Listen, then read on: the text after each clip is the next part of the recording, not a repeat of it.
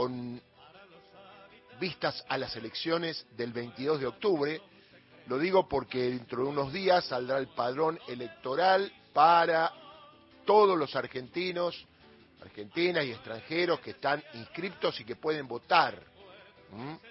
Se habla de 36 millones de personas para votar, una elección crucial para el futuro de la Argentina, a presidente, vice y también senadores y diputados que conformarán la Cámara de los Congresos donde se tendrán que hacer leyes.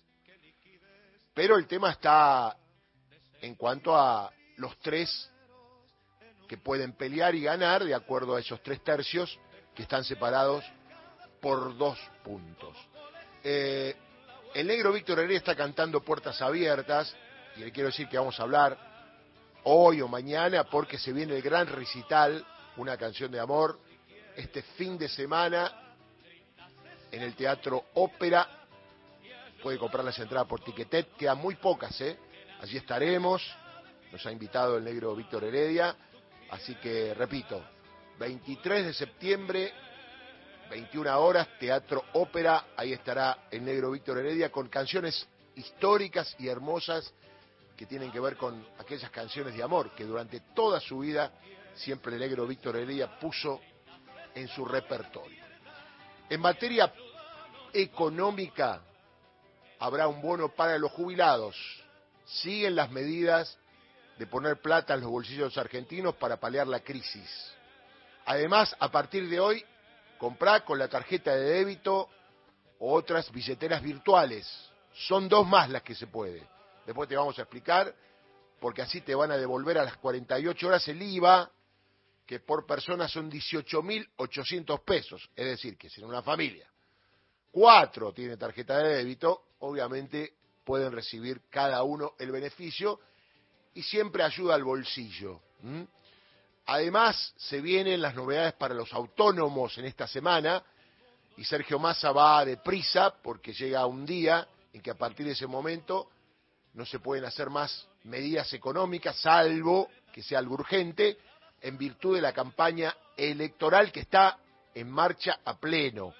Mañana, por ejemplo, en el Congreso se van a movilizar los gremios por otro ítem que resolvió el ministro de Economía, candidato a presidente, que es el tema del impuesto a las ganancias, porque ya de hecho está por decreto a partir del primero de octubre, con 15 salarios mínimos vitales y móviles, 1.700.000 los que no van a tener que pagar, quedarán un universo de 90.000, que son los que más ganan, CEOs de empresas, etcétera, y van a ir los sindicatos a apoyar para que esto salga por ley, como debe ser. Ya Juntos por el Cambio anuncia, después de haber chicaneado a Massa que si lo quiere hacer lo puede hacer ahora, no debe esperar las elecciones. Bueno, Massa lo hizo, y Juntos por el Cambio, Patricia Bullrich, Cristian Retondo, que está en el Congreso, rápidamente salió a decir que ellos no van a aprobar un beneficio para los trabajadores. Cosa de loco, ¿no? Bueno, un poco es parte, un poco es parte del discurso de Juntos por el Cambio, de que te van a cortar los derechos, que bueno, eh, todas las conquistas que se lograron a fuerza de lucha, de muerte, de lágrimas y sangre, ellos te la van a cortar. Entonces, eh, es coherente, aunque usaron un discurso primero de que, siguiendo a Mauricio Macri, cuando en el 2015 te dijo que los trabajadores no van a pagar ganancias y que ahora te dice que si Perón viviese sería de Juntos por el Cambio, imagínese a Perón cobrándole ganancias a los trabajadores o Perón siendo de Juntos por el Cambio, ¿no? Es las barbaridades que dice Mauricio Macri, que ahora abrazó a Patricia Bullrich y obviamente esto va a tener consecuencias porque Macri obviamente no, no mide, no pudo ser candidato, no tuvo apoyo y quien armó él al principio para ser candidato, que fue Horacio Rodríguez Larreta, su sucesor y socio político, quedó afuera de toda contienda. Por otro lado, elecciones en el Chaco, bueno, un poco lo que se esperaba en virtud de la campaña sangrienta que le hicieron a Jorge Capitanich por un hecho de dinero, amor política y cuestiones de gente que teóricamente estaba vinculada al peronismo, pero que los medios se encargaron, desde ocurrió el hecho que ustedes conocen, de hecho hubo canales que mandaron móviles casi un mes, los tigaron a Capitanich, lo hacían hablar, y bueno, Capitanich subió respecto de la última elección, que ya lo habían utilizado, y por eso Capitanich salió primero en aquella vez, pero había perdido con la suma de los dos candidatos de Junto por el Cambio, y ahora llegó a 41, casi 42 puntos, que por suerte eso será volcado, uno cree, y con poco más seguramente en las elecciones nacionales, porque son votos del peronismo. Obviamente por 46% de votos y un poquitito más, ganó la fórmula Juntos por el Cambio, que en realidad tiene un radical. Atente que la mayoría de los triunfos de Juntos por el Cambio son de radicales, no de gente de pro Cambiemos que están retirada. ¿eh?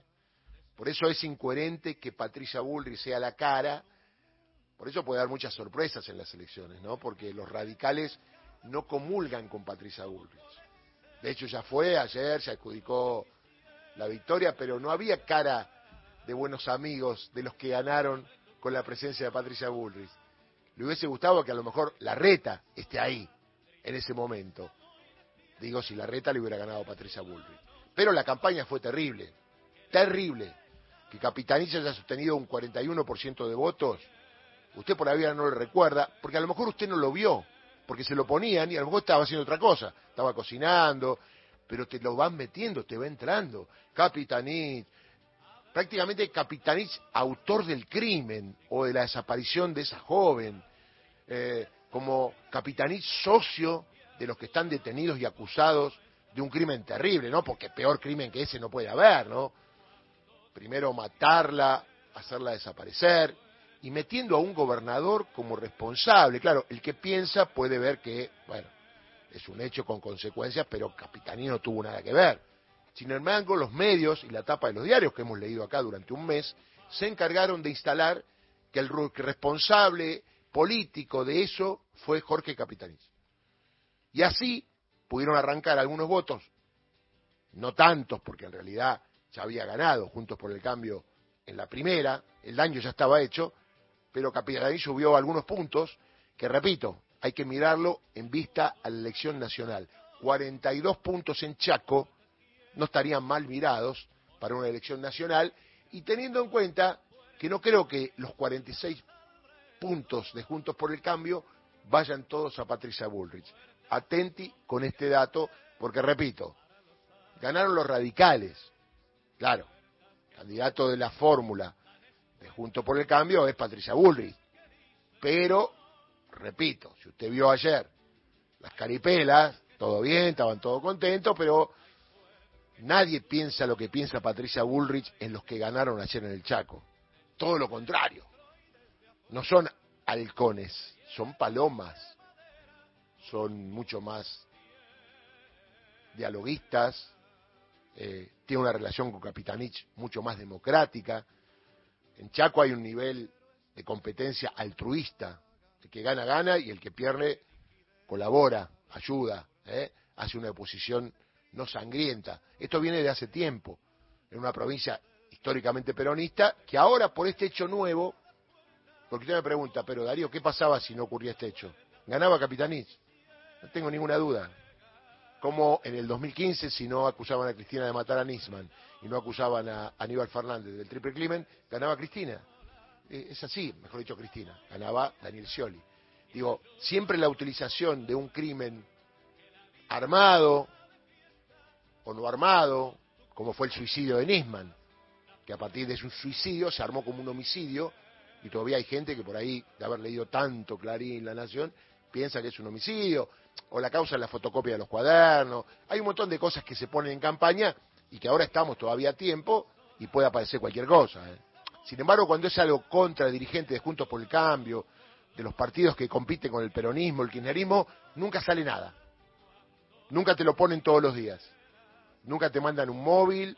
Acuérdense que no había nada y te mandaban un móvil. Lo mismo quisieron hacer con Formosa, ¿se acuerdan? Cuando decían que se secuestraban chicas, se las llevaban.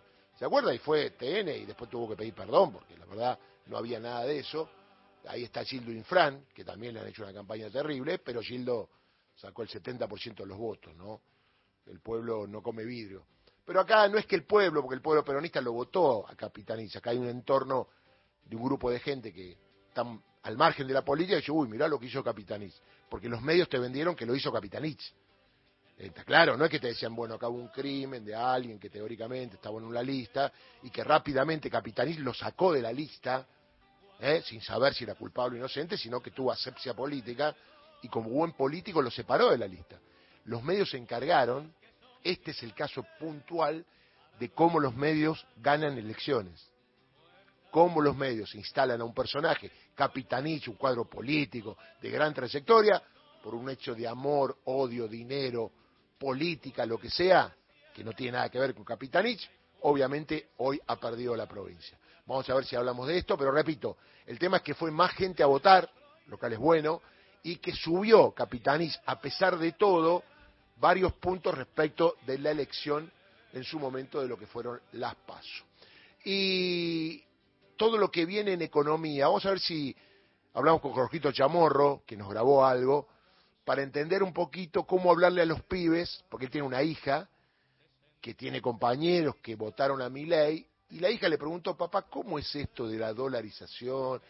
Y le fue como dando una clase de explicarle bien cómo es la historia, para que su vez la hija se lo transmita a sus compañeros, que obviamente con la vorágine, mi ley, mi ley, no importa lo que diga, no importa lo que haga, que sea marciano, que mueva el pelo, que se case con Fátima, eh, eh, estoy enojado y voto a mi ley.